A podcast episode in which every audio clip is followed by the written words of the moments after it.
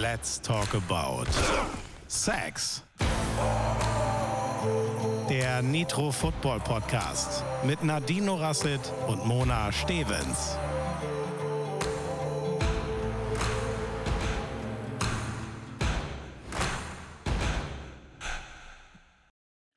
Hopfige Grüße aus dem oberbayerischen München. In diesem Sinne, Prost, ihr Säcke! Guten Morgen hier bei Let's Talk About Sex. Unsere Stimmen vielleicht etwas ruiniert. Das mag vielleicht an dem Oktoberfest in München liegen, vielleicht auch nicht, weil eigentlich ist es ja Montagmorgens ähm, 8 Uhr fast. Aber es geht nicht ums Oktoberfest, sondern es geht um Shake It Off, Shake It Off, oder Mona? Habt ihr heute Morgen schon euren Social Media Account geöffnet? Es ist einfach komplett gesprengt. Ich sehe nichts anderes mehr. Taylor Swift war mit Travis Kelsey im Stadion und hat mit Travis Mom oben in der Kabine gefeiert. Was war denn da los? Ich habe keine Ahnung. Das eine ist, dass sie mit dabei ist und Travis Kelsey zuguckt. Und man sieht übrigens so ein GIF, wo sie schreit, let's fucking go. Und äh, da haben auch äh, Football-Fans drunter gepostet. Jetzt ähm, finde ich auch nicht mehr so schlimm, dass meine Frau so viel Geld für Taylor Swift Konzertkarten ausgegeben hat und so. Ähm, aber das Internet ist voll davon. Es drehen alle völlig am Rad, dass an all diesen Gerüchten anscheinend was dran ist. Aber weißt du, was ich dir sage? Wer so mit der Mama schon interagiert und hier schon Best Friend von Donna Kelsey, also der Mutter von Travis Kelsey ist, das ist doch keine Liebelei, keine Freundschaft plus und nichts Neues, oder? Ich glaube auch nicht. Ich meine, du hast ja letzte Woche schon darüber äh, geredet, dass Travis ein alter Swifty ist. Und jetzt steht sie da im Stadion und äh, mit Mama Kelsey. Und ja, ich meine, wir wissen alle, wenn man sich mit der Mama des Neuen schon blendend versteht, dann ist das wahrscheinlich nee. nichts äh, ganz akut Neues. Aber äh, ich, es freut mich, es freut mich mega. Ja, ja mich freut es auch für ihn, für sie, für alle. Aber es ist ist es crazy, wie Social Media davon überflutet wird. Man findet ja kaum noch was anderes, weil einem nur Taylor Swift ähm, entgegenschreit. Und deswegen reden wir heute auch ein bisschen über Football, weil das mag vielleicht untergegangen sein bei den heutigen Meldungen im Internet und in Social Media. Mona, magst du uns einen Abriss geben, über was wir heute so reden? Ja, worüber reden wir heute? Genau, du hast ja schon äh, angeteasert. Das Oktoberfest. Wir waren in München auf dem Oktoberfest. Übrigens mein erstes. Das muss ich euch nachher mal in Ruhe erzählen. Dann haben wir unseren, äh, unsere Begriffe mitgebracht. Wir reden heute über die Defense. Also wenn ihr euch in der Defense nicht auskennt, dann heute gut zuhören. Ähm, heute gibt es den Defense-Einsteigerkurs. Ähm, ja, was haben wir noch gemacht? Wir haben bei RTL wieder gedreht. Da gibt es auch so die eine oder andere lustige Story. Und wir reden über Football. Genau. Über die Sunday Night Games oder den Sonntagsfootball im Allgemeinen, ne? Ähm, und mit was legen wir denn los? Was möchtest Tja. du denn? Hm, womit fangen wir an? Äh, Hm. vielleicht fangen wir doch einfach mal mit der Defense an, damit jeder mal direkt abgeholt ist, was passiert. Okay. Soll ich starten? Ja. Okay. Also, ähm, wir wissen ja schon, im Football Offense elf Spieler, Defense elf Spieler und jedes einzelne Special Teams hat elf Spieler und die Defense ist natürlich völlig anders auch aufgestellt und hat andere Positionen und andere Anforderungen als die Offense. Und die Defense ist so aufgebaut, dass vorne direkt an der Line of Scrimmage gegenüber der Offensive Line, da sind die schweren Jungs, ja, das ist die D-Line und die, das erkennt man ja auch oft an ihrem Stand sozusagen, also wie sie stehen, bevor der Spielzug losgeht. Die sind öfters in einem, man nennt es Dreipunktstand, wenn beide Füße am Boden sind und eine Hand. Und warum machen die das? Na, damit sie schnell losstarten können in dem Moment, wo der Spielzug beginnt und sich der Ball bewegt. Und da können drei an der Line of Scrimmage stehen, da können vier D-Linemen also D-Lineman, Defensive Lineman an der Line of Scrimmage stehen. Und das ist so die erste Reihe der Verteidigung. Und die sind entweder in einem Pass Rush. Ja, also das heißt, die macht richtig Druck auf den Quarterback, wenn er den Ball werfen will. Oder müssen natürlich auch Lauf, den Lauf verteidigen können, wenn der Running Back beispielsweise den Ball läuft. So, das ist die erste Reihe, die Defensive Line. Da dahinter, Mona, Genau. wer ist hinter der D-Line? Ich wollte gerade schon sagen, ihren drei Punkten haben sie sich aus der Leichtathletik abgeguckt, ne? Mhm. Wenn man mal die Sprinter so starten sieht. Ähm, nur, dass die Defense-Liner oft nicht die Figur haben von ähm, Sprintathleten. Ja, das hast du jetzt nicht gesagt. Aber was man dazu sagen muss, ist natürlich, gell, der ihr Start ist schon krass. Sie sind hochexplosiv auf den ersten Schritten. Manche auch länger, aber um, um das geht es ja, um, um die Power, um diese Explosivität, da möglichst schnell rausstarten zu können aus ihrem Dreipunktstand. Ich Genau. bin auch immer wieder überrascht, gerade bei den Defense-Linern. Ich meine, das sind schon schwere Brocken, die da loslegen und, und im Vollsprint auf den Quarterback zugehen. Und wie mobil die sind. Ne? Die, ich meine, die, die kämpfen gegen die Offense-Liner an und die können sich bewegen auf ihre Körpergröße. Das ist Wahnsinn. Also habt da mal ein Auge drauf beim nächsten Spiel am Sonntag, wenn ihr mal reinschaltet, wie athletisch diese Spieler eigentlich sind. So völlig underrated, sage ich manchmal, weil man es nicht so, nicht so mitkriegt, was passiert, weil eigentlich guckt man immer ja, wo ist der Ball und wo geht der Ball hin. Aber wenn ihr mal an die Line guckt, was da so abgeht, das ist schon, schon beeindruckend. Ja, Genau, und was und- sie ja natürlich auch für Skills haben, an der Stelle Ja. muss ich auch noch mal ganz kurz einhaken, gell, was ihre was ihre sogenannten Handfights angeht. Da kommt ja auch viel aus dem jetzt haben wir über Sprinten geredet, da kommt viel auch aus dem Kampfsport einfach, wie viele Techniken die haben, die Hände des O-Liners schon abzuwehren, damit sie eben nicht, äh, geblockt werden können. Und, ähm, ja, also ich bin ich bin großer Fan von D-Linern und es ist auch, wie sagt man so schön, it's a special breed. Du kannst einen Offensive Liner und D-Liner gegenüberstellen und die sind beide auf ihre Art und Weise ein bisschen cray-cray und genauso muss das sein. und das Schöne ist, du merkst oft im wahren Leben auch, ist es ein Offense-Liner oder ist es ein Defense-Liner? Sie haben schon so ein bisschen gewisse Charakterzüge. Also es ist spannend, aber ähm, dazu in Zukunft ein bisschen mehr. Genau. So, wer steht jetzt hinter der Defensive Line? Also eine Reihe darüber, da stehen die Linebacker. Die Linebacker haben auch verschiedene Aufgaben, den Run zu verteidigen oder auch in einen Pass, ähm, in eine Passverteidigung zu gehen. Ähm, das sind so, ja, würdest du sagen, die Defense-Liner sind so ein bisschen die aggressivsten oder die Linebacker? Was sagst du, Nadine?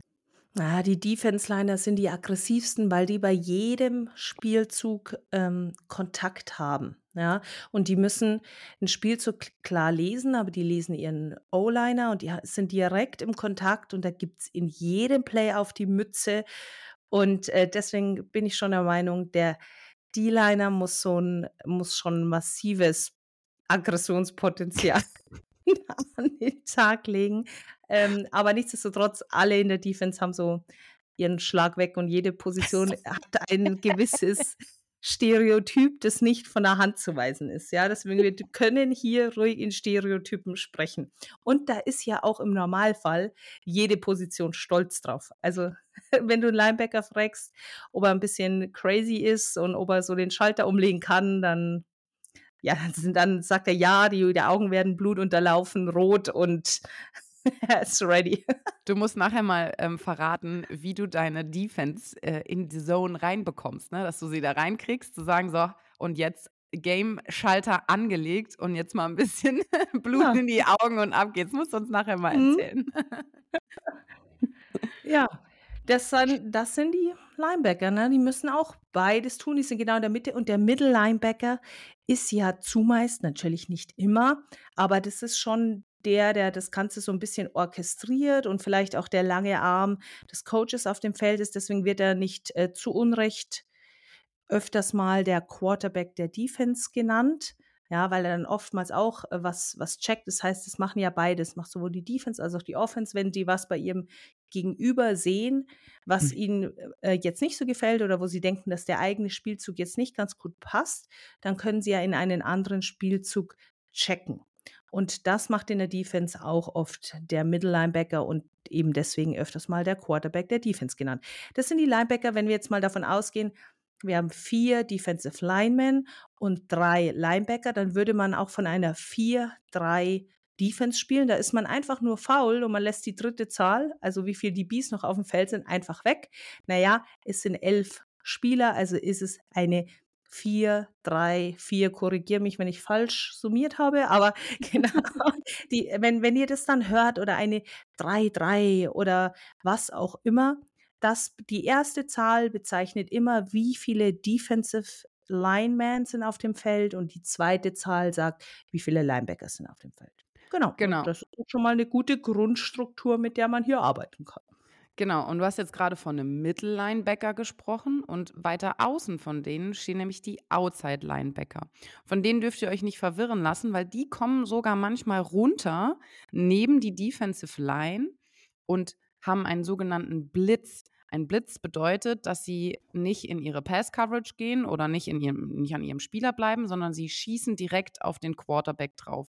Da könnt ihr mal ein bisschen beobachten, ob die hinten in der zweiten Reihe bleiben oder ob sie schon nach vorne kommen. Sie werden dann jetzt nicht automatisch zum Defense-Liner, sondern sind dann einfach ein blitzender Linebacker. Blitz heißt einfach direkter Rush auf den Quarterback. Genau. Und blitzen kann ja jeder Linebacker, es kann ja sogar auch ein Defensive Back, über die reden wir gleich, kann ja auch blitzen. Und das ist immer dann, wenn gesprochen wird darüber, wie viel Druck die Defense bringt. Und damit ist einfach nur gemeint, wie viel Mann, also rein quantitativ erstmal, wie viel Mann schickt die Defense mit dem Snap über die Line of Scrimmage. Eben wie du, Mona, gerade gesagt hast, entweder die vier, die Linemen plus einen Linebacker und dann spricht man schon von einem Five-Man-Rush. Also es werden fünf Leute gebracht, um da Druck auszuüben. Genau. Und hinter den Linebackern und damit die dritte Reihe der Verteidigung Dort stehen die Defensive Backs. Das sind die Cornerbacks, die ganz außen, die Passverteidiger sind äh, gegen die Wide Receiver oder die ganz tief stehen. Die äh, Safeties, eigentlich fast so ein bisschen wie der Libero, ne, wenn da einer tief steht. Und das sind klare Passverteidiger. Natürlich haben die auch mal andere Aufgaben oder dürfen auch mal blitzen. Da sind sie dann schon die ganze Woche im Training super excited, dass sie dann am Wochenende einmal blitzen dürfen. Vielleicht. Ja, vielleicht, ja. Vielleicht dann, also ich kann ja nur von meinen sagen, hoffentlich hören sie jetzt nicht alle zu, gell, sind sie immer super aufgeregt, dass sie dann mal dürfen. Und dann manchmal kriegen wir nicht die Aufstellung, wo es sich dann ergibt. Und dann wollen sie immer alle. Und dann sacken sie dann den Quarterback. Nein. Und da muss ich mir sagen, ja, Leute, das war nicht erfolgreich. Das kann ich nicht äh, fünf, sechs, sieben Mal machen, bis du dann auch mal zum Zug kommst. Ja. Nee, aber das sind die Passverteidiger und ja, das sind damit auch die, die man schon von der Körperstatur deutlich unterscheiden kann, auch von den D-Linemen. Die haben natürlich ganz andere Laufwege. Ne? Die haben ein anderes, anderes Skillset, die müssen den Pass verteidigen können, haben, ähm, müssen weiter laufen können und natürlich so einen Wide Receiver verteidigen können, der genau weiß, welche Route er läuft, wohingegen der Defensive Back eben nicht weiß, wo es hingeht. Demnach sind gerade so Cornerbacks, die außen stehen, schon ähm, ist athletisch, von der athletischen Anforderung eine der schwersten Positionen. Ja, und ich sage auch immer, die Cornerbacks sind die größten Fratzenmacher. War das bei dir auch immer so? Fratzenmacher, ehrlich? Ja, ich bin schon. ja, nee. ich meine, ich meine, wenn ihr, also jeder hat es schon mal gesehen, der Ball ist, ist ein Passspielzug, der Receiver läuft seine Route, der Receiver war weit weg und konnte den Ball einfach nicht fangen und der Cornerback feiert sich für seine krasse Passverteidigung und hatte aber keinen Cent, ja, nichts damit zu tun, dass dieser Ball dann nicht angekommen ist. ja, gut. Da feiern sie sich schon, ja, ja. Ja, das, und was das, sie dann wohl war. Genau, was sie dann gerne machen, also das Zeichen des Referees für einen Incomplete Pass, also jeder Referee, da gehen wir auch demnächst mal nochmal ein, jeder Schiedsrichter hat für jede Feld, ähm, also für jede Strafe oder für jede Situation gibt es auch ein Handzeichen. Ich meine, früher gab es ja auch keine Mikros, da konnten die das nicht, nicht durchsagen und deshalb gibt es verschiedene Handzeichen und die, das Handzeichen für Incomplete Pass ist einfach, die, Arme, die Hände sind einmal überkreuzt und gehen auseinander nach außen. Und das machen dann die DBs ganz gerne in einem ja, dramatischen Auftritt. Äh, ihr werdet das ein oder andere Mal sehen. Also lasst euch drauf ein. Ihr wisst, was damit gemeint ist. Incomplete Pass. Und er hat, ähm, also der DB in dem Fall, hat, äh, feiert sich selber, äh, wie toll er das gemacht hat. Ja, und es, es gibt ja verschiedene Statistiken im Football, wie bei einem Quarterback, wie viele Bälle hat er angebracht, wie viele Touchdowns hat er geworfen, wie oft wurde er gesackt, ja, wobei das natürlich auf Konto des D-Linemen geht. Und so ist es halt bei den DBs auch, dass sie schon auch daran gemessen werden, wie oft haben sie den Ball abgefangen, wie viele Pässe haben sie verteidigt, ja, wie viele Bälle haben sie vielleicht abgeschlagen, runtergeschlagen und äh, demnach feiern sie sich das sehr. Aber das ist auch so eine Unit, das ist eigentlich die Unit. Oh, jetzt, äh, jetzt geht hier wahrscheinlich eine Diskussion dann los, aber das ist die Unit normalerweise mit dem meisten Swag. Bändchen, oh, ja. Bändchen, Handtücher, hast du nicht gesehen. Und ähm, damit spreche ich jetzt vielleicht noch nicht mal so in erster Linie von der NFL, sondern auch von dem Football, der hier stattfindet. Oh ja, ganz wichtig. Der Swag bei den DBs. Eieieiei. Ach, mein lieber Gott. Ja, wenn man muss sich, man muss ja gut aussehen, um sich gut zu fühlen und gut zu spielen. Und das ist dann auch immer Genau, das die ist, das Nummer ist nämlich, eins Aussage. und das ist nämlich das Motto: äh, Look good, play good. Ja, So, und das ist äh, bei den DBs ganz, ganz oben. Und ja, danach das, kommen übrigens aber auch direkt die Wide Receiver. Also da, da müssen wir uns nichts vormachen. ja, äh, die haben, da gibt es auch Stereotype zu, aber ich halte jetzt damit mal hinterm Berg, da sprechen wir dann wann anders darüber. Ähm, jetzt hatten wir die DBs, aber damit haben wir alle Positionen so in der Defense. Natürlich gibt es immer so Hybride, manche, die eines mehr machen als das andere, aber das, da, so tief wollen wir jetzt gar nicht gehen.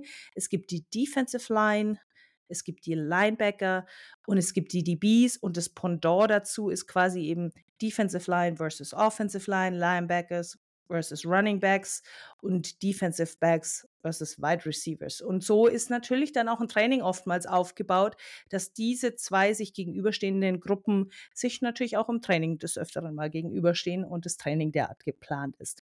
Genau. Genau. Und was ist jetzt die Hauptaufgabe der Defense? Die Hauptaufgabe. Was müssen die machen? Tackle! Juhu. Das, was wir alle sehen wollen. Genau. Und wer nicht tackeln will, hat in der Defense nichts verloren, meine Freunde. Tackling. Das geilste auf der Welt. Ja. Und äh, tackeln müssen alle natürlich auf eine unterschiedliche Art und Weise. Denn wenn ein D-Lineman da vorne in der Offense-Line steht und in, in einem Offense-Liner drin hängt und aus dieser Position heraus sich gerade aus dem Block lösend irgendwo vorne zwischen mehreren Personen dann versucht, da in Traffic, sagt man immer, da wo viel Verkehr ist, äh, jemanden zu tackeln, ist natürlich eine völlig andere Situation als beispielsweise ein Safety, der im Open Field, also im offenen Feld, ohne irgendwie Begrenzungen rechts und links, dann diesen einen Running Back oder Wide Receiver quasi tackeln muss. Das ist natürlich nochmal eine andere Situation und tatsächlich ein super schwerer Tackle, weil ich meine, jeder von uns hat, wenn er noch nicht Football gespielt hat, zumindest eine andere Sportart gespielt, wo es ein 1 zu 1 Matchup gibt, wo man jemanden fangen muss. Oder man hat Fangal, heißt es bei uns, ja? Ki- Fangal, ja, als Kinder in der Schule oder in der Freizeit gespielt. Und dann weiß man, da gibt es so welche, die wie so Hasen rechts und links hüpfen und äh, das äh, Fangerspielen hat mich da als Kind auch schon aggressiv gemacht, weil da wollte ich dann die Leute immer direkt umhauen, wenn sie mir ausgekommen sind. Irgendwie war mein Weg, glaube ich, auch schon vorgezeichnet. Bist du dann lieber, sag mal, lass uns über Fangerspielen reden. Ja. Bist du, bist du lieber gejagt worden oder hast du lieber gejagt? Ähm, ich bin lieber gejagt worden, weil meine größte Stärke war tatsächlich immer schon meine Geschwindigkeit und ich war relativ flott unterwegs und konnte sehr gut weglaufen. Und dann habe ich die anderen immer so ein bisschen aufgezogen, wenn sie mich nicht gekriegt haben. Dann war das wahrscheinlich genau andersrum. Aber ich war, dann auch, Mhm. ich war dann auch manchmal ein bisschen fies, ne? So, kriegst mich nicht, du kriegst mich nicht. So. Ja, es gehört ja dazu. Heute, heute heißt es Trash Talk. Ja. Okay, jetzt müssen wir das aber auch erklären. Trash Talk, ein Riesenthema. Äh, nicht nur in der NFL, auch hier, selbst bei uns bei den Ladies, das ähm, erleben wir immer wieder. Was, Ja, ist denn Trash Talk? Jetzt musst du es erklären, genau. Ja, genau. Was ist Trash Talk? Also man hat ja immer seinen Gegenspieler ähm, vor sich und ist natürlich auch immer mal wieder im Handfight. Auch die Receiver, wenn sie jetzt zum Beispiel den, ähm, den Gegner, den DB oder den Linebacker blocken müssen und wenn der eine mal seinen Fight gewinnt, dann wird dann auch immer so ein bisschen gestippelt, sagen wir hier im Saarland. Ähm, das musste ich auch lernen. Also es wird dann provoziert, ne? da werden ähm, ja wirklich so Sachen gesagt, wie, ja, äh, war schon länger nicht mehr im Gym, ne, hier jetzt, oder, also es ist bei uns wahrscheinlich auch ein bisschen netter, was die in der NFL machen, ich weiß gar nicht mehr, wer das perfektioniert hat, war es Richard Sherman, der hat seinen Gegner analysiert und hat alle privaten Informationen rausgefunden, die er kriegen konnte und hat dann dem äh, Receiver zu dem Geburtstag seiner Tochter gratuliert und ne, hat gesagt, ah, grüß deine Frau schön und so und hat wirklich den persönlich angegangen und in jeder Situation immer wieder so ein bisschen, ein bisschen gebohrt, damit du sie aggressiv machst. Aber das gehört natürlich dazu. Nadine, hast du auch getrash-talk? Nee, gar nicht. Ähm, ich kann ich war so mit mir selber beschäftigt und dem, was passiert, dass mich das aus meinem Tunnel und aus meiner Zone quasi gebracht hätte. Und da hätte ich eher mir keinen Gefallen getan als dem anderen. Aber wenn die dann mal ich habe auch mit niemandem geredet. Ich bin dann einfach vorbeigegangen und das hatte hatte nichts damit zu tun, dass ja, doch, ich war in dem Moment unfreundlich, aber es war mir egal, weil ich habe hier ein Footballspiel zu spielen. Aber da hätte ich mich nur selbst rausgebracht tatsächlich. Deswegen bei mir war Stille. Genau. Ich kann das auch nicht. Also ich bin, ich bin auch absolut kein Trash-Talker, weil ich bin so mit mir beschäftigt zu gucken, wo ist der Spielzug, wo geht er weiter und da muss ich ja auch direkt schon den nächsten Spielzug von meinem Coach äh, kriege ich dann rein, um dann gleich wieder die Ansage zu machen, wie es weitergeht. Also ich habe ja keine Zeit für Trash-Talking. So. Aber wir wollten noch den Tackle mal kurz ganz genau. kurz erklären. Wir haben jetzt gesagt, es geht ums Tackling. Nadine, genau. ich meine, du bist Tackle-Profi, ähm, Defensive Coach, selber Tackler. ähm, wie sieht denn der perfekte Tackle aus? Ja, das ist die Frage, ob es den perfekten Tackle gibt. Aber ganz, ganz wichtig beim Tackling ist einfach, es sind zwei Dinge wichtig. Und es ist das eine, der absolute Wille, tackeln zu wollen, ne? Und zum anderen die Technik. Und ein Tackle beginnt ja nicht erst in dem Moment, wo ich an, an der Person bin, sondern der beginnt schon dann, wenn ich anfange, den ähm, Ballträger zu tracken, also zu suchen, wo ist er, wie, wie ist seine Relation zu meiner und wie komme ich da jetzt hin. Ne? Und viele Tackles scheitern ja schon daran, dass man ja erst gar nicht dahin kommt, wo man hinkommen soll. Mhm. Deswegen mit dem Tracken und dem sich annähern an den Ballträger beginnt das Tackling eigentlich. Und das ist auch was, was man unglaublich viel trainieren muss, weil da geht es eben um Winkel und ähm, wie näher ich mich an, was ist mein richtiger Winkel im, äh, Verhältnis zu dem Ballträger. Da muss ich natürlich auch meine eigene Geschwindigkeit und die des Gegners entsprechend gut einschätzen können. Und deswegen sage ich immer, der Tackle beginnt da. Weil wenn ich, ich kann der beste Tackler sein der Welt, wenn ich nie dort bin, wo ich sein muss und niemanden umhauen kann. Und dann kommen wir zum Umhauen. Ne? Was äh, Tackling bedeutet, ähm, ich bringe den Ballträger zu Fall. Und das ist genau der wichtige Punkt. Wir sprechen hier nur von Tackling, wenn es darum geht, dass ein Ballträger zu Boden gebracht wird. Ja, da fallen ja manchmal mehr Leute auf den Boden, aber wir reden hier wirklich nur Defender gegen den äh, Ball, balltragenden Offensive-Spieler in diesem Fall jetzt. Und es geht darum, dass man mit der Schulter den Tackle ansetzt. Ja, früher Mona, das, äh, das wissen wir alle, gell? Früher haben, ist einfach viel zu oft der Kopf und der Helm als Waffe verwendet worden. Vor allen Dingen, als diese Helme noch oh Bauschaum oh äh, als hm. Innenteile hatten und nicht diese guten Hightech-Helme, wie sie heute gibt. Hast du damals mit so einem Helm angefangen, mit so einem alten Adams? Hm. Nee, Gott sei Dank nicht, aber ich habe noch einen hier stehen gehabt, also einen von diesen ganz alten Helmen, also nicht, was heißt den ganz alten, wenn ihr mal, mal euch die Helm, die Fel boah, bäh, morgens, Viertel nach acht, ich bin, ich hatte gestern noch ein Spiel, ich bin komplett durch, egal, also, ähm, diese Helme von früher, also es gibt ja auch so ein paar all, ganz alte Football-Filme, die sahen wirklich so aus. Das war wie eine Tupperdose auf dem, auf dem Kopf. Das mhm. war einfach, das war nichts. Ach, die sind innen drin. Das war harter Kaltschaum. Das war, also von, von Schutz kann man doch heute gar nicht reden. Wenn ich jetzt meinen Helm auf den Kopf ziehe, das ist ja schon fast ein Sofa. Die sind zwar schwer, aber die sind von innen gepolstert.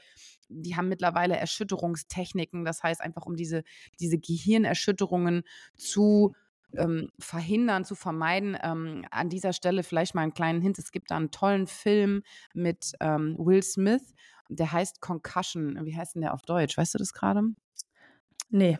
Äh, ich finde das gleich raus. Ich sag's uns. Ich, ich suche es gerade. Ich finde es raus, weil es ist wirklich ein sehr, sehr beeindruckender Film. Da geht es einfach darum, dass die Spieler ähm, den Helm natürlich als Waffe auch genutzt haben, auch einfach, man sagt, wirklich geschädelt haben, ne, wirklich mit dem Kopf rein ähm, sind in diese Tackles.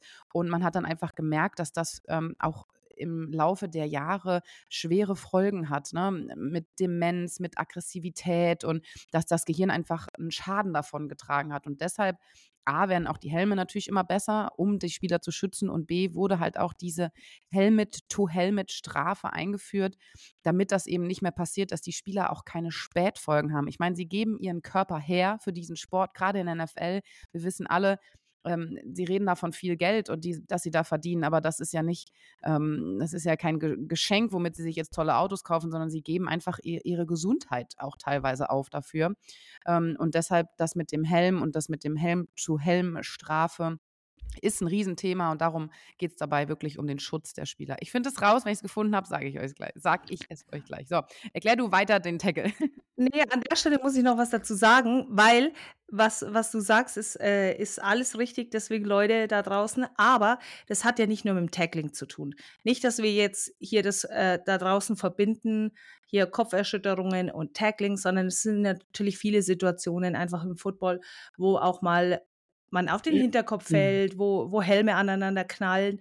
Äh, nicht, dass ihr denkt, ähm, das Taggling ist zu verteufeln. Das ist es ganz sicherlich ähm, nicht. Aber ja, I'm not gonna go down that road wenn es um Concussions und CTE geht. Ja, Mona, du hast es rausgefunden, wie der Film heißt. Ja, genau. Jetzt hast du gerade ganz kurz von Concussion ähm, gesprochen. Auch in der NFL, das werdet ihr mit Sicherheit oft erleben jetzt ähm, dieses Jahr. Es gibt wirklich ein Concussion-Protokoll. Concussion bedeutet Gehirnerschütterung. Und wenn, es gibt da sogar ein, ein da ist ein, ein, ja, ein Medical Staff für abgestellt, der guckt, ne, ob es Kopfverletzungen gibt.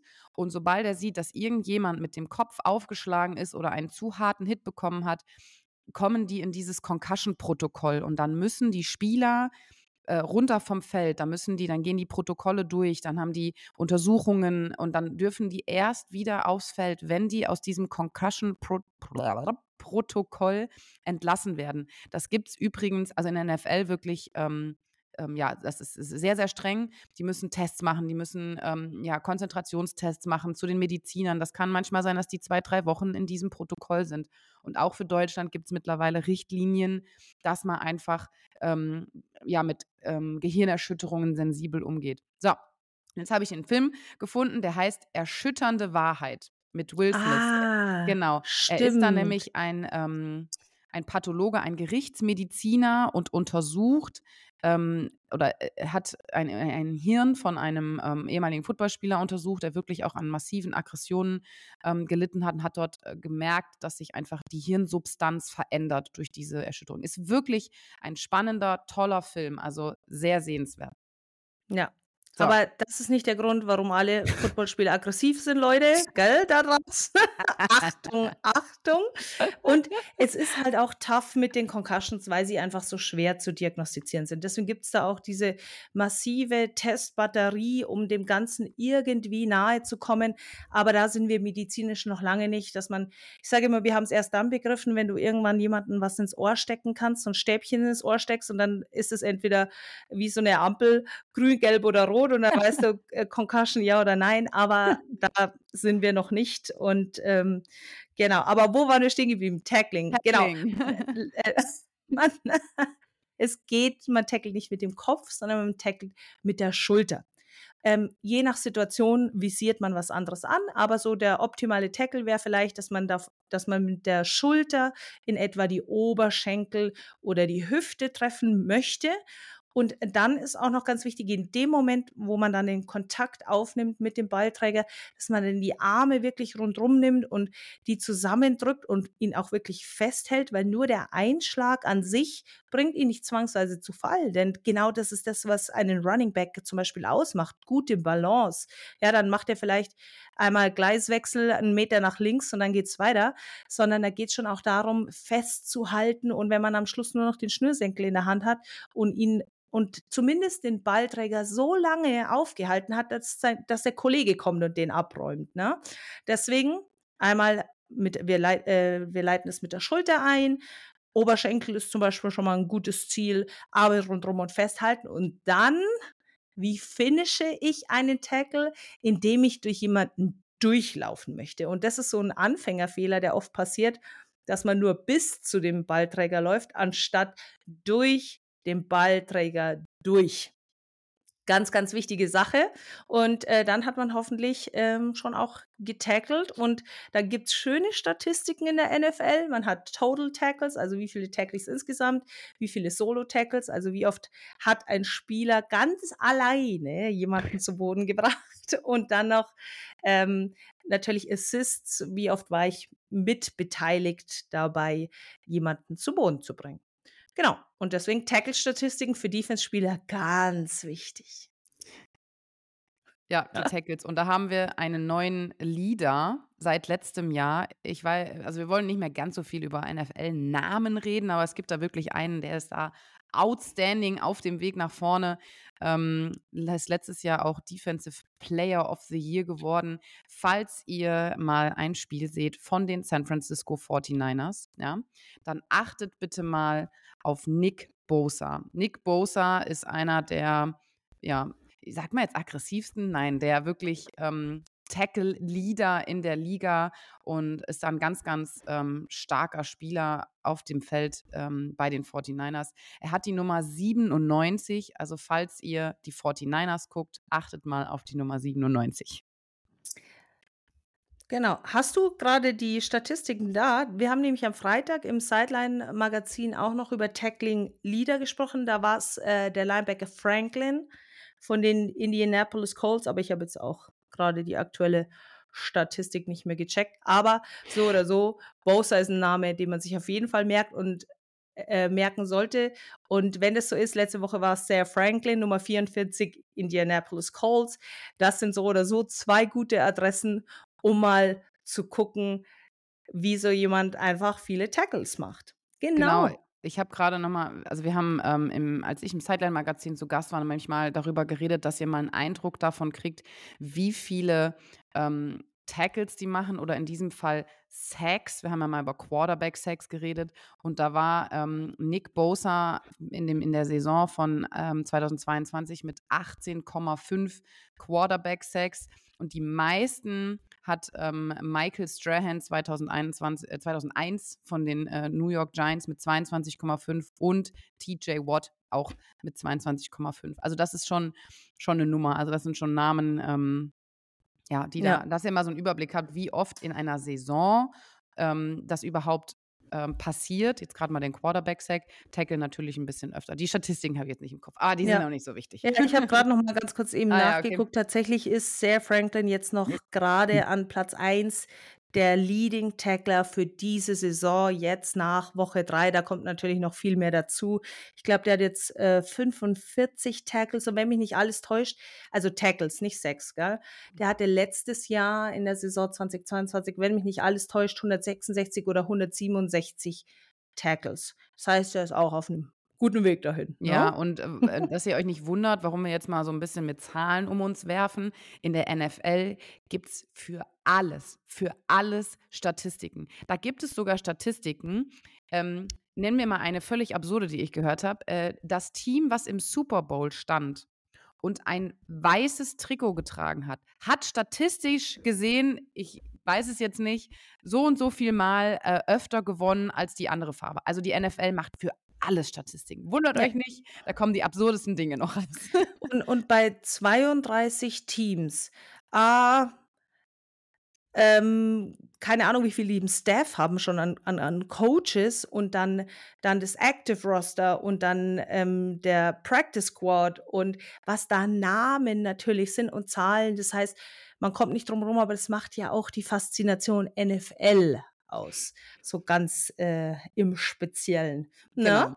Und, Genau. und fühlt euch nicht, fühlt euch nicht verloren, wenn ihr diese Namen nicht alle kennt. Auch wir kennen nicht alle Namen. Und ich kann es euch sagen, also ich weiß nicht wer, aber we- ob es überhaupt irgendjemanden gibt, der alle Namen der Spieler aus der NFL gibt. Und das wechselt ja auch immer mal wieder. Dann verletzt sich jemand, dann rückt einer aus dem Practice Squad nach und ach, das ist also fast nicht schaffbar. Orientiert euch einfach mal an, an ein, zwei Spielern, ähm, fangt beim Quarterback an, das ist am einfachsten, hat den höchsten Wiedererkennungswert, sage ich mal, und dann werdet ihr im Laufe der Zeit auch mal Lieblingsspieler finden, die besonders herausstechen und ähm, macht euch also gar nicht verrückt mit allen möglichen Spielernamen, weil das sind so, so viele und Coaches erst recht, also das kann man gar nicht alles wissen.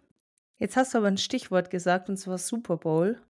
Und es ist jetzt raus, wer die Halbzeitshow beim nächsten Super Bowl machen wird. Asche, Asche. Mm, mm, mm. Was hältst du davon? Ähm, ich freue mich. Ascher war, glaube ich, ah, zu dieser Zeit, wo es bei mir losging mit ah, coole Musik und man geht mal in einen Club und so. Dann kam. Mm, mm, mm, und wir kennen ihn alle und wir feiern ihn heute immer noch. Aber wie alt ist er denn jetzt schon auch? Also ich habe keine Ahnung. Aber naja, es ist nicht mehr der junge Ascher, den wir damals im Club gehört haben, auf jeden Fall. Aber das, ja. Ich meine, du bist ja ein bisschen jünger als 44. ich, aber bei mir lief das auch. Ascher ist 44. Aber lassen wir uns mal bitte nicht vom Alter äh, hier beeinflussen. Weil ich meine, wer hat letztes Jahr, die, äh, na gut, letztes Jahr Rihanna, aber das Jahr davor, ich meine, Mhm. Snoop Doggy Dogg. Ich war so unfassbar aufgeregt, was da kam. Aber ich muss ehrlich sagen, diese Halbzeitshow äh, mit Eminem und Co. hat mir dann gar nicht so gut gefallen, wie ich dachte, dass es mir gefällt. Letztes Jahr Rihanna war schon geil, aber dann was auch, äh, da ging es nur darum, was ist los? Was ist mit ihrem Bauch? Ist sie schwanger? Das hat so irgendwie alles äh, über, überschattet. Naja, und äh, dieses Jahr ähm, wird es dann wohl Ascher. Und ich meine, diese Halbzeitshow ist ja für, für Sänger oder wie, wie nennen die sich selber auch? Wahrscheinlich Sänger oder Artists oder Künstler, Artist, genau. ja. ist es natürlich schon eine krasse Sache einfach, weil Super Bowl ist das Event schlechthin. Da kostet jede Sekunde Werbung Millionen und Abermillionen und es ist einfach ein Wahnsinns-Event. Aber ich habe auch schon immer öfter gehört, dass natürlich für die Artists es auch nicht so einfach ist, weil sie dann irgendwie ihr Best-of aller Songs in wenige Minuten packen müssen und die Show ist ja auch krass inszeniert, wie Ach. wenig Zeit die haben, dass da dieses Bühnenbild aufgebaut wird und es muss ja immer ein, eine Show die andere, nächste übertreffen und immer noch größer und noch pompöser und in wenigen Minuten da all ihre Songs reinpacken müssen. Aber ähm, natürlich, es gibt Leute, die den Super Bowl nur für die Halbzeitshow einschalten oder sich auch im Nachgang nur die Halbzeitshow anschauen. Und so, so hat es auch bei mir damals begonnen. Ich habe, glaube ich, von der Halbzeitshow im Super Bowl gehört, bevor ich wusste, dass im Super Bowl American Football Ja. Definitiv. Also die Halbzeitshow ist ja das Event des Jahres und wie viele Millionen Menschen das gucken. Hast du eine Lieblingshalbzeitshow? Ähm, Katy Perry und der Hai. Also eigentlich war eigentlich der Hai. Der Hai war die beste Halbzeitshow. Ja, das ist mein Highlight. Ich meine, es gab noch Nipplegate und so, aber der Hai, das ist mein Highlight. Ich glaube, da habe ich angefangen. Ähm, Nipplegate war so das erste, wo ich von der Halbzeitshow gehört habe, weil da war ich auch noch ähm, sehr jung. Ich nicht mehr Ähm, so jung, aber ist okay.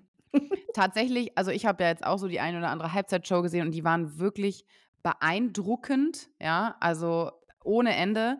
Und dann habe ich mir mal irgendwann, hatte ich mal Langeweile und bin so ein bisschen durch YouTube und habe mir mal Halbzeitshows angeguckt und ich finde die Halbzeitshows immer gigantisch. Ob Lady Gaga sich jetzt von der Decke abseilt und Shakira und J-Lo zusammen tanzen, also ähm, die Black Eyed Peas, also wirklich übertreffend gigantisch. Aber eine, eins muss ich sagen, die Halbzeitshow, ich war gerade ein Jahr alt, 1993, habe sie natürlich nicht live gesehen, aber ähm, im Internet mir bei YouTube angeguckt, von Michael Jackson. Hm. Ähm, und das, also was mich da so beeindruckt hat, Michael Jackson hin oder her, großer Künstler, ähm, wenn man sich heute die Möglichkeiten der Technik anguckt, die machen ja mit LEDs und Lichter und, und schalten das ganze Stadion bunt und die Leute wackeln mit irgendwelchen ähm, ja, Dingern, die sie in der Hand haben. Aber Michael Jackson hat es damals geschafft, ohne diese ganze Technik, das komplette Stadion irgendwie mit Schildern hochhalten und Special Effects so zu verändern. Also ich war wirklich beeindruckt, wenn ihr mal Zeit und Langeweile habt, guckt euch mal die Halbzeitshow an. 1993 Michael Jackson im Super Bowl. Nice. Ja. Erstaunlich, wie gut wir darüber reden können, dafür, dass wir nicht mal annähernd abgesprochen haben, dass wir in die Richtung Super Bowl und Halbzeitshow gehen. Aber hey, ich hoffe, ihr genießt diesen Teil hier, ja? Ist aber auch spektakulär. Also dieses Ja, Jahr, mega. äh, nee, der nächste Super Bowl. So, jetzt Ja. haben wir über Defense gesprochen und Tackling und ich finde, wir kommen jetzt mal zum Oktoberfest. Okay, das, ich hätte eine andere Überleitung gehabt. Ich hätte vom Samstag zuerst erzählt. Aber Mona, ich gehe mit dir. Du, du hast das Bedürfnis, darüber zu sprechen. Das verstehe ich als First-Timer auf der Wiesen. Ähm, und diesmal geht unsere Woche wann los? Diesmal geht sie am Donnerstag los, nicht am Ja, Mittwoch, oder? ja, Donnerstag okay. ging die Woche los, ja. ja. Raus. Also als erstes Mal Einladung zum Oktoberfest, die NFL. Und ich habe gedacht, ach du Scheiße, München Oktoberfest. Ich habe immer mich davor ein bisschen gedrückt oder es gab nie die Gelegenheit, dann auch mal hinzufahren und dachte, oh, so viele Menschen und dann muss man das überhaupt. Naja, lange Rede, kurzer Sinn. Die haben dann eingeladen und dachte, jetzt, jetzt soll es so sein. Und äh, ich, das fing bei mir nämlich schon an. Ich habe gedacht, ah ja, easy, ich habe ja einen Dirndl und das wird ja ne, ganz, ganz unproblematisch. Zieh mein Dirndl an und dachte, shit. Ich habe nämlich ähm, im, Letz-, also im, im Frühjahr, ich hab, hatte ja eine Knie-OP und habe zu dieser Zeit ähm, vermehrt an meinen Klimmzügen gearbeitet. Das bedeutet natürlich auch ein Wachstum von meiner Rückenmuskulatur und ich ziehe dieses Dirndl an und dachte so, scheiße. Also bei mir ist die umlaufende Bauchmuskulatur genannt. Ich und meine Umlaufbahn habe ich auch in das Dirndl gequetscht. Aber weißt du, was der Trick ist? Stretch. Ja. Ja. Ja, meins hat noch keinen Stretch, aber ich habe es geschafft. Es war ein Akt, ich bin drin. Ähm, ja, es war zwischendurch am Anfang, habe ich gedacht, okay, mir wird ein bisschen schlecht. Jeder Bayer oder Münchner jedes Jahr vor der Wiesen passt sich noch in meine Tracht. Ja, ah, okay, aber das war das zum kleinsten Thema. Ähm, ich bin in München angekommen. Du warst ja schon da und mein erster Eindruck vom Oktoberfest großartig. Also wir sind ähm, dahin gelaufen.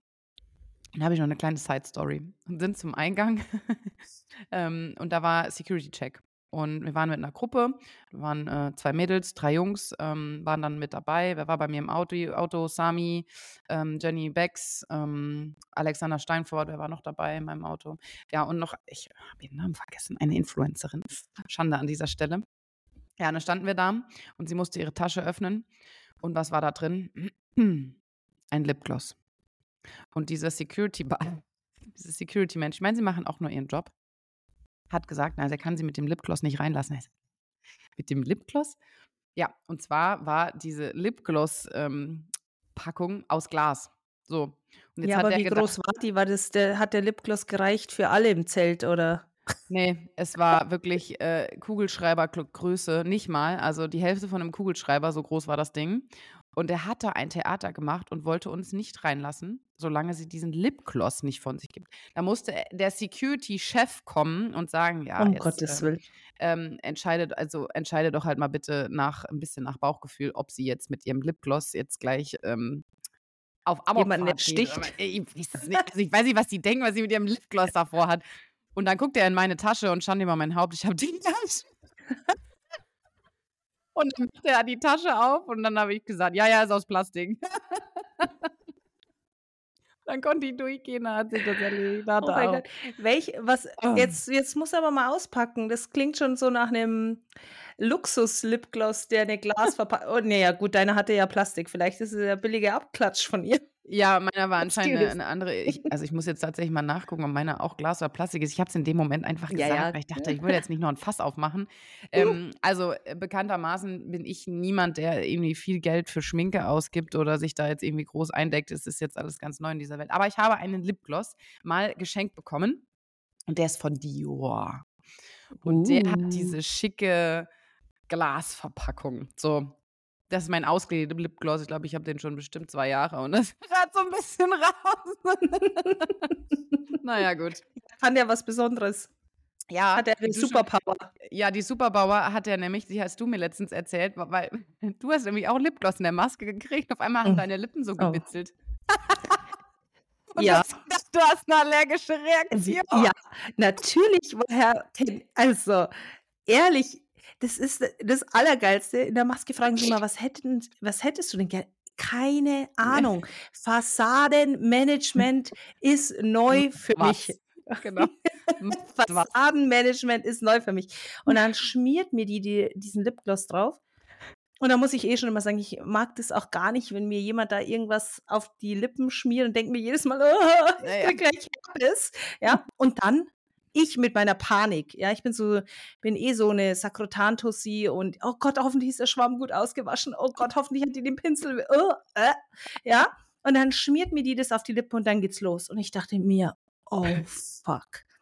Ich bin hart allergisch auf dieses Ding. Und es hat angefangen zu brennen und zu bitzeln. Woher zum Teufel soll ich denn wissen, dass es einen Lipgloss gibt, der anscheinend da, dafür sorgt, dass was auch immer, ich habe keine blassen Schimmer, auf jeden Fall bitzelt der und soll die Lippen größer machen oder was auch immer.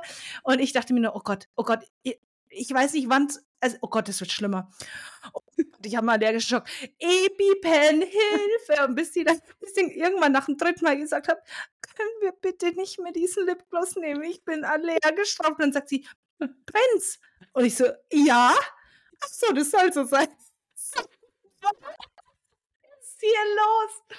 Also, ah, ja, äh, ganz neu in dieser Welt, auf jeden Um, Fall. um euch mal kurz äh, abzuholen, äh, ich musste das auch lernen. Ich wusste es nicht, weil ich habe das auch mit diesem Lipgloss erfahren. Es ist ein Lip Maximizer Oh mein und Gott. das bitzelt so auf den, ich weiß nicht mehr, was drin ist. Auf jeden Fall bitzelt das auf den Lippen, dass die Lippen voller und größer aussehen und okay, so, Okay, so so- viel, so viel zum Thema Lip. Haken wir das ab. So- Wir werden hier kein Make-up Ja, äh, besprechen. Nein, So. bitte. Äh, Make-up-Tutorial Ende. Ja, zurück zum Bier.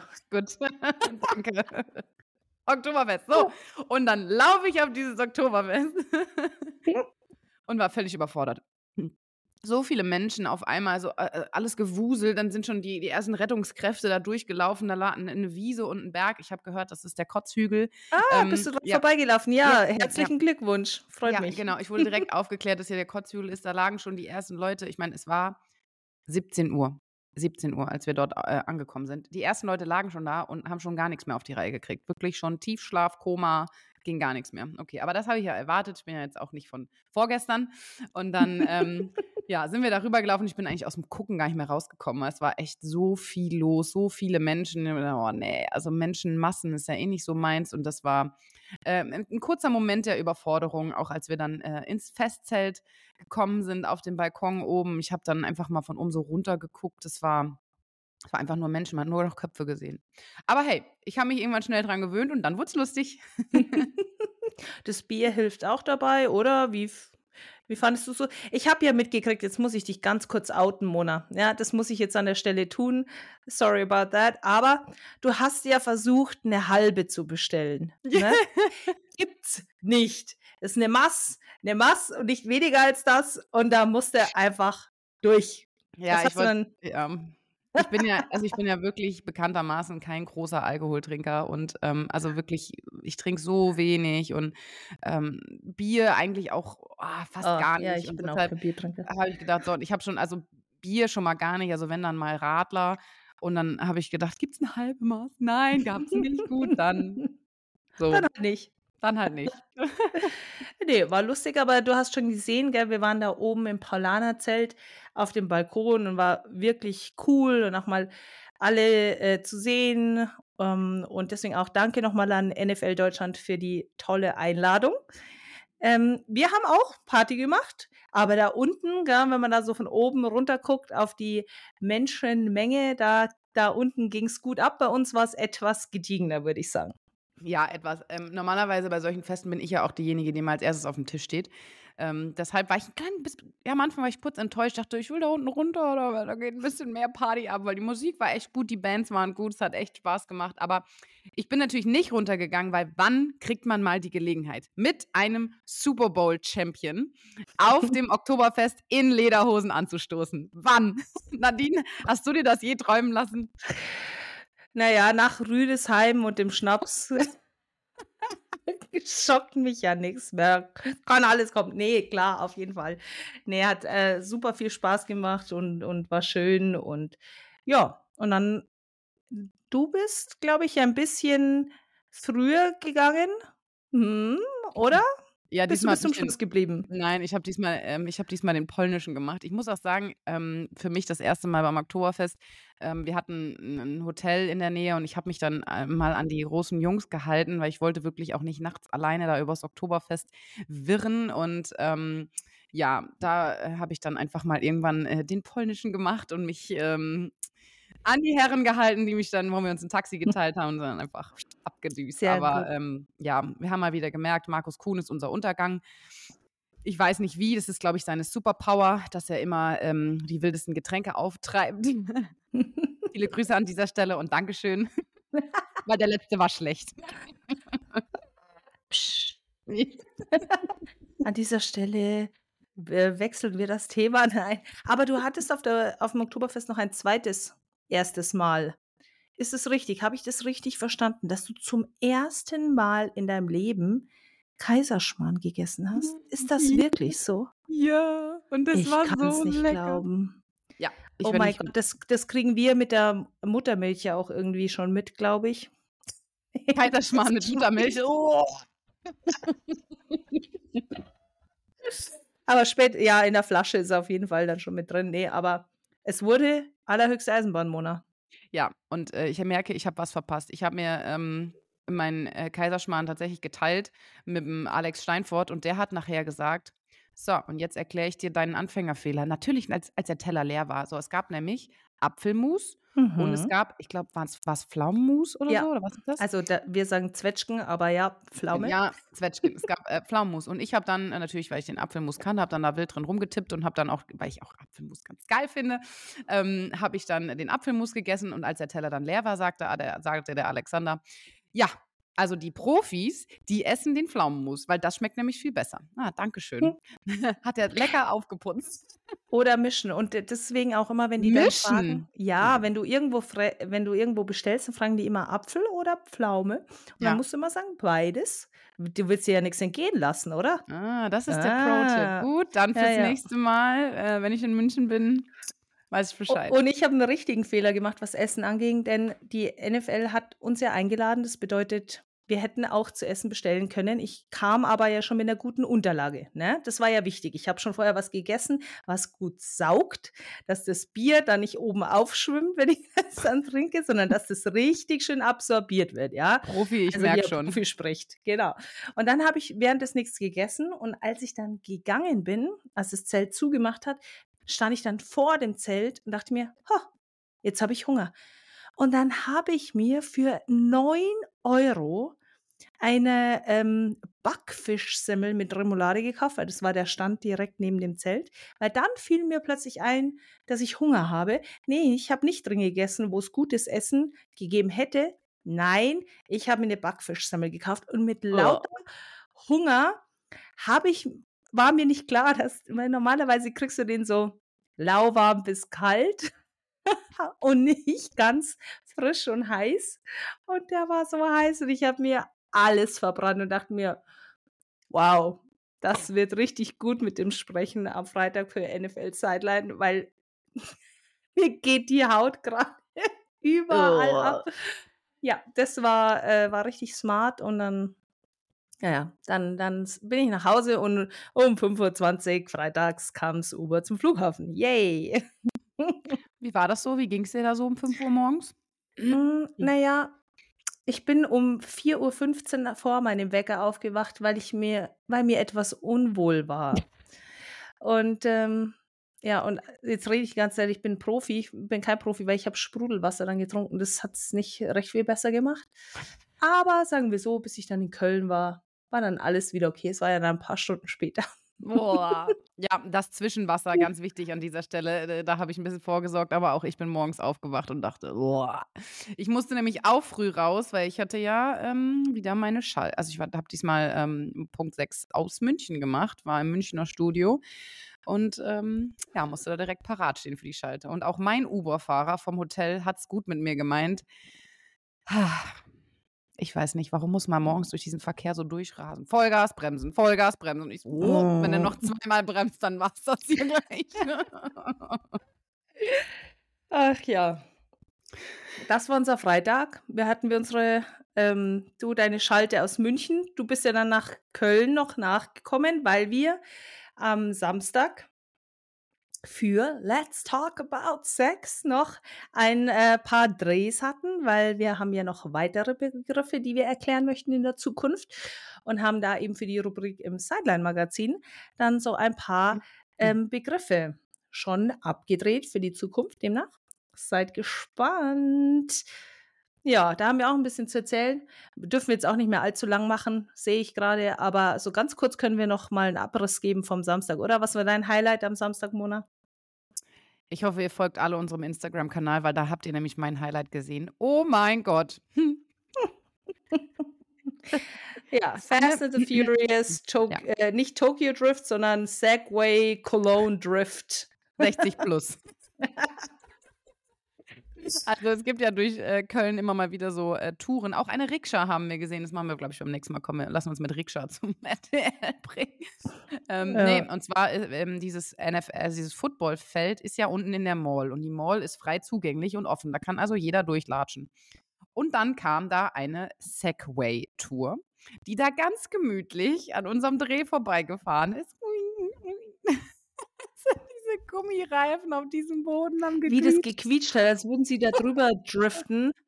Ähm, aber sie sind einfach nur mit 3 km/h in etwa ähm, vorbeigefahren. Und wie oft wir auf diesem Feld standen und einfach warten mussten, ähm, bis irgendjemand vorbei war und dann wieder neu angefangen und so weiter. Aber und es war, das war das Highlight. Es war arschkalt in der Früh. Wir, wir, hatten, wir kriegen ja vom Styling die Klamotten und wie viel Grad? Du hast geguckt, wie viel Grad Sechs hatte? Grad. Uh. Sechs Grad und wir standen in einem T-Shirt. Oh mein Gott.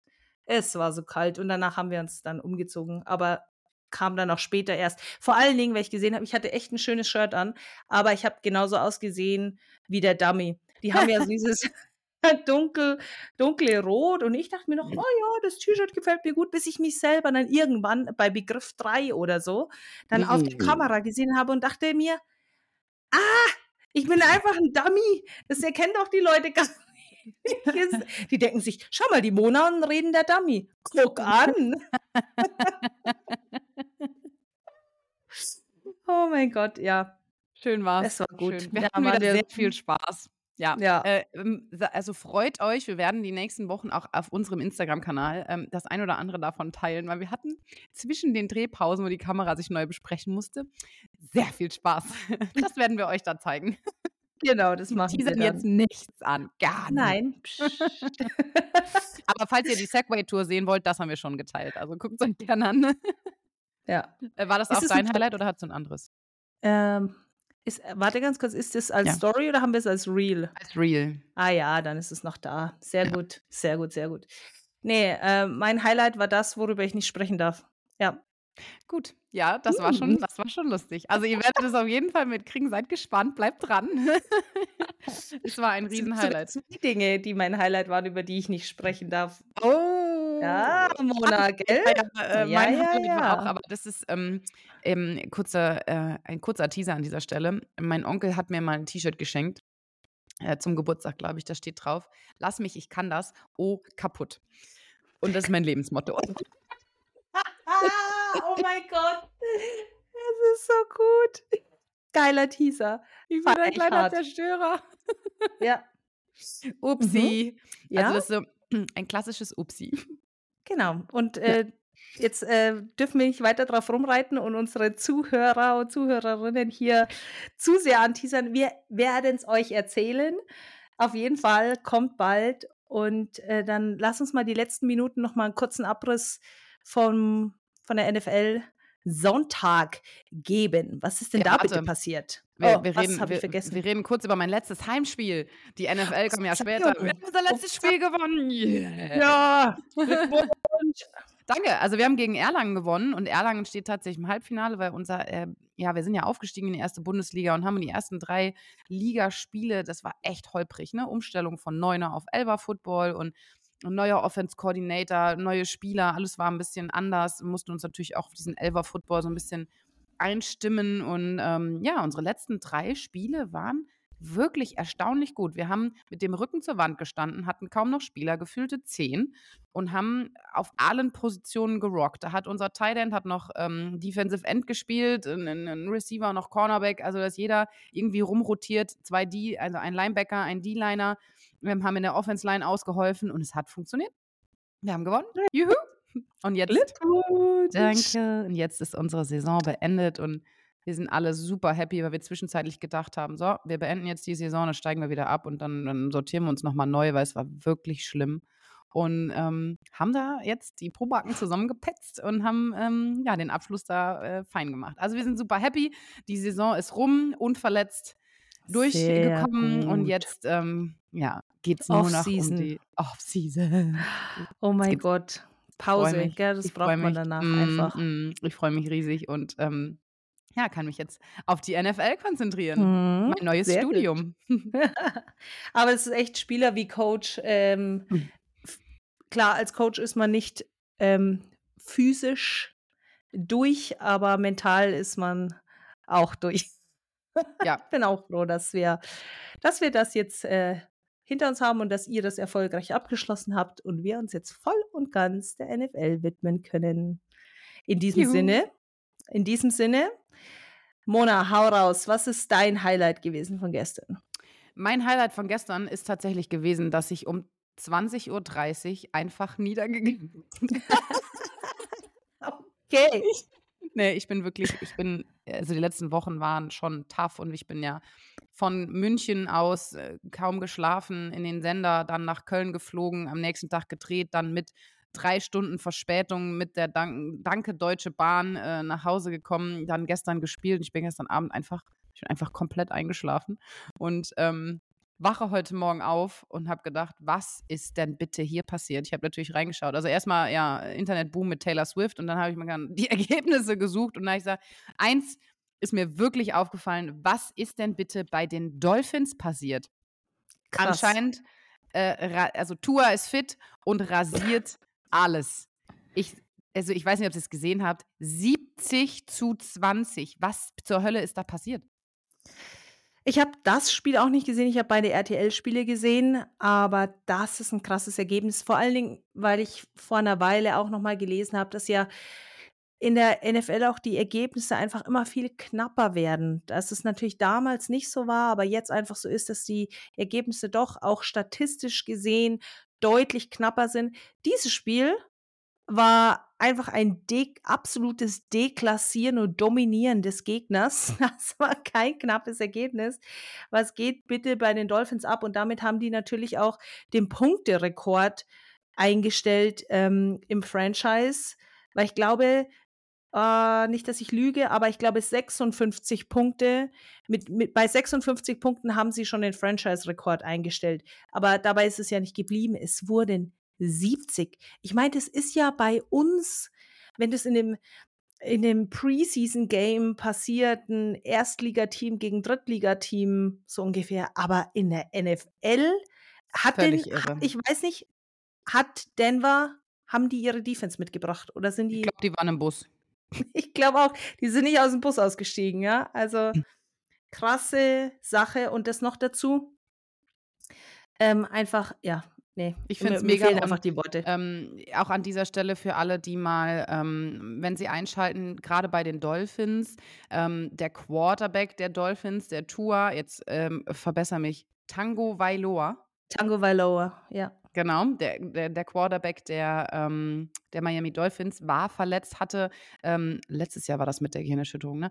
Hatte Mhm. so ein, also hatte wirklich eine, eine ganz heftige Concussion, wo er auf dem Feld auch richtig Krampfzeichen hatte. Also es war eine sehr schwerwiegende Verletzung ähm, ja, des Gehirns, sage ich mal, ähm, war die Saison raus. Es waren schockierende Bilder und hat jetzt da einiges getan und hatte noch nie die Möglichkeit, so richtig sein Potenzial auszuschöpfen und ist ein Quarterback, von dem wir dieses Jahr, glaube ich, noch sehr viel sehen werden. Also ich, der trägt, glaube ich, die Nummer eins und äh, ist der Quarterback der Miami Dolphins. Also wenn ihr einschaltet, der wirft so schnell, das Passspielzug ist echt nochmal, äh, das Pass, boah, Gott, das, das Passspiel der Miami Dolphins ist wirklich sehenswert und ähm, nicht nur das, da sie haben dann noch einen so einen ultraschnellen äh, Running Back, der ja, der da auch noch ein bisschen, der outstanding ist. Mal gucken, was die Miami Dolphins ähm, da so zaubern werden. Wo erwartest du sie in der Liga?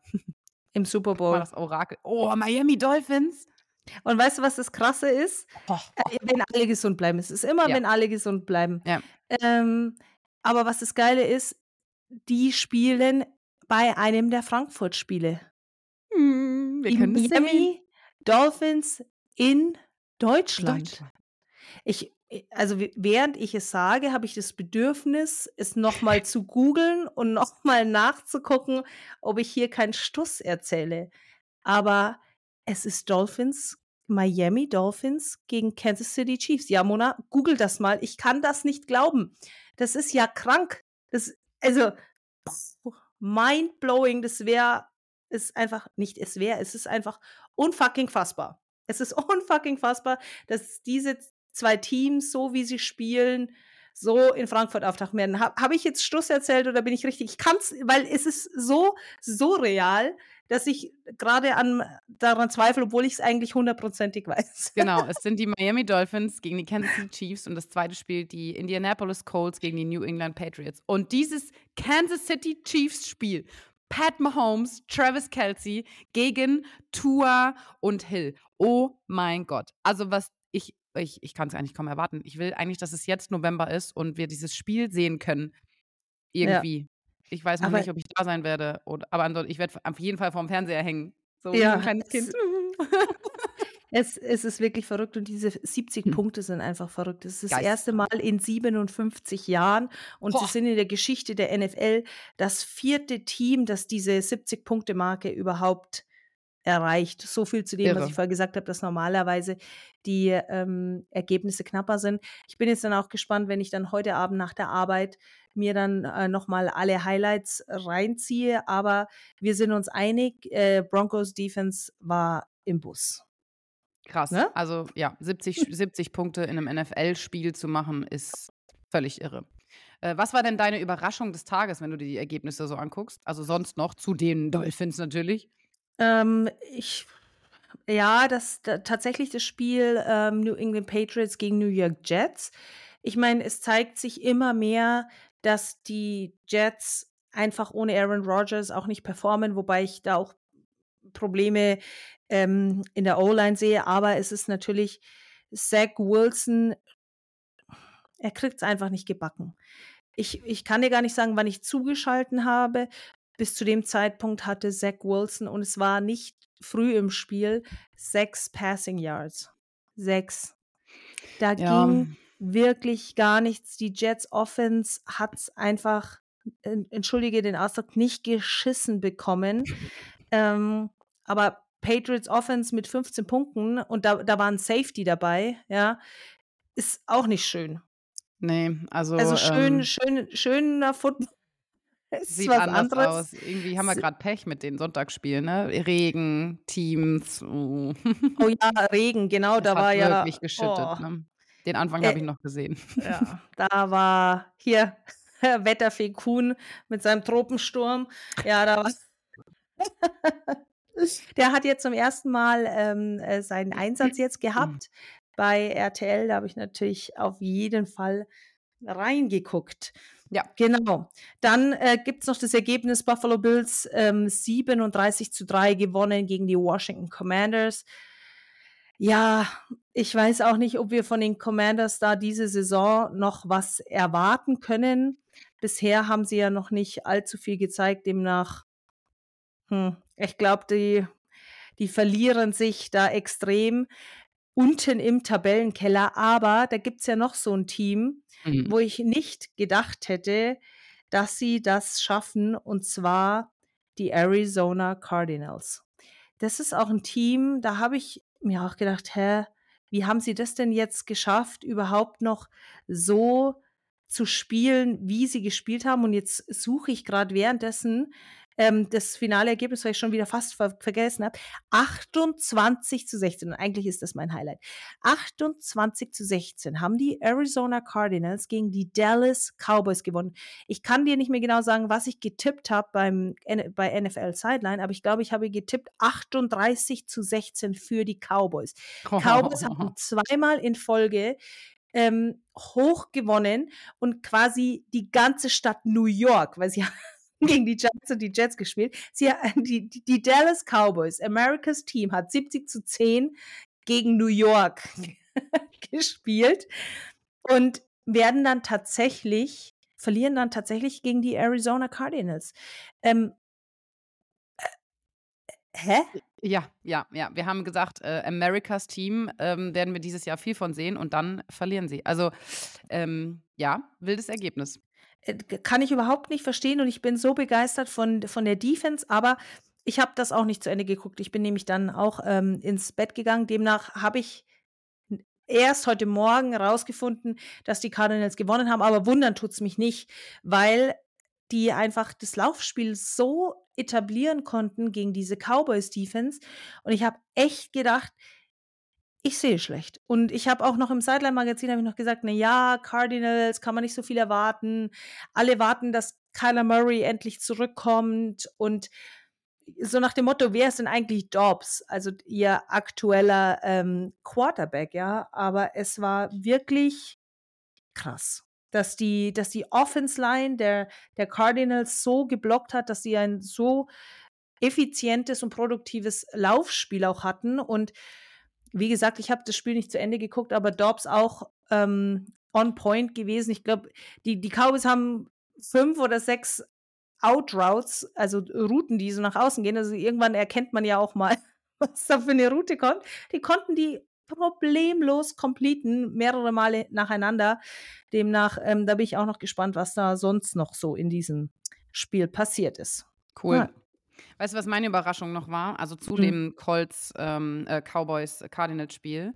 Und zwar bin ich völlig überrascht von den Cleveland Browns. Die haben gegen die Tennessee Titans gespielt und wir haben ja letzte Woche mit äh, dass der Running Back der Cleveland Browns, der eigentlich eine sehr sehr gute Saison vor sich zu scheinen hatte. Ähm, also, der hatte wirklich der hat die ersten ersten Spiele da schon richtig rasiert. Der hat sich ja ganz bös verletzt und, ähm, sie haben trotzdem echt gut gespielt anscheinend gegen die Tennessee Titans. 27:3 habe ich nicht kommen sehen, dass Cleveland dieses Jahr so gut ist. Also, ich bin wirklich gespannt und interessiert, was die Cleveland Browns dieses Jahr so regeln, weil die waren auch noch nie so vorne mit dabei. Ja, ja, das stimmt auch. Ich meine, mit De Deshaun Watson war auch so die Frage, ähm, hat so lang kein Football gespielt. Ähm, wird er abliefern oder wird er nicht abliefern? Aber ja, ich glaube auch die Verletzung von Chubb, ähm, hat die vielleicht auch noch mal sogar motiviert. Das kann Mhm. natürlich auch sein, aber, äh, deren Defense ist einfach stark. Das haben haben die in. Spiel 1 gezeigt und Ja. die ist einfach weiterhin in stark. Aber zu, ähm, Nick Chubb noch mal, der der hat sich ja am Knie schwer verletzt und die die Mhm. Verletzung sah ja so übel aus, dass sie die Wiederholung nicht gezeigt haben. Natürlich habe ich dann Twitter geöffnet und das Erste, was ich sehe, ist, ähm, 'ne Slow-Mo und ganz nah dran, wie diese Verletzung passiert ist. Da kann einem schon echt schlecht werden. Und das ist Ja. das sah in dem Moment schon nach einer Multiligamentverletzung im Knie aus. Und genau in diesem Knie hatte er schon mal 2015 eine. Jetzt hatte mich Jan Stecker gefragt im Sideline Magazin: „Ist das das Karriereende?“ Und ich meinte: „Ja.“ Ich meine, der ist Ende 20, das kann sehr wohl das Karriereende sein. Und irgendwie hieß es jetzt, dass das doch sehr vielversprechend aussieht und, äh, jetzt, äh, wurde das MRT ausgewertet.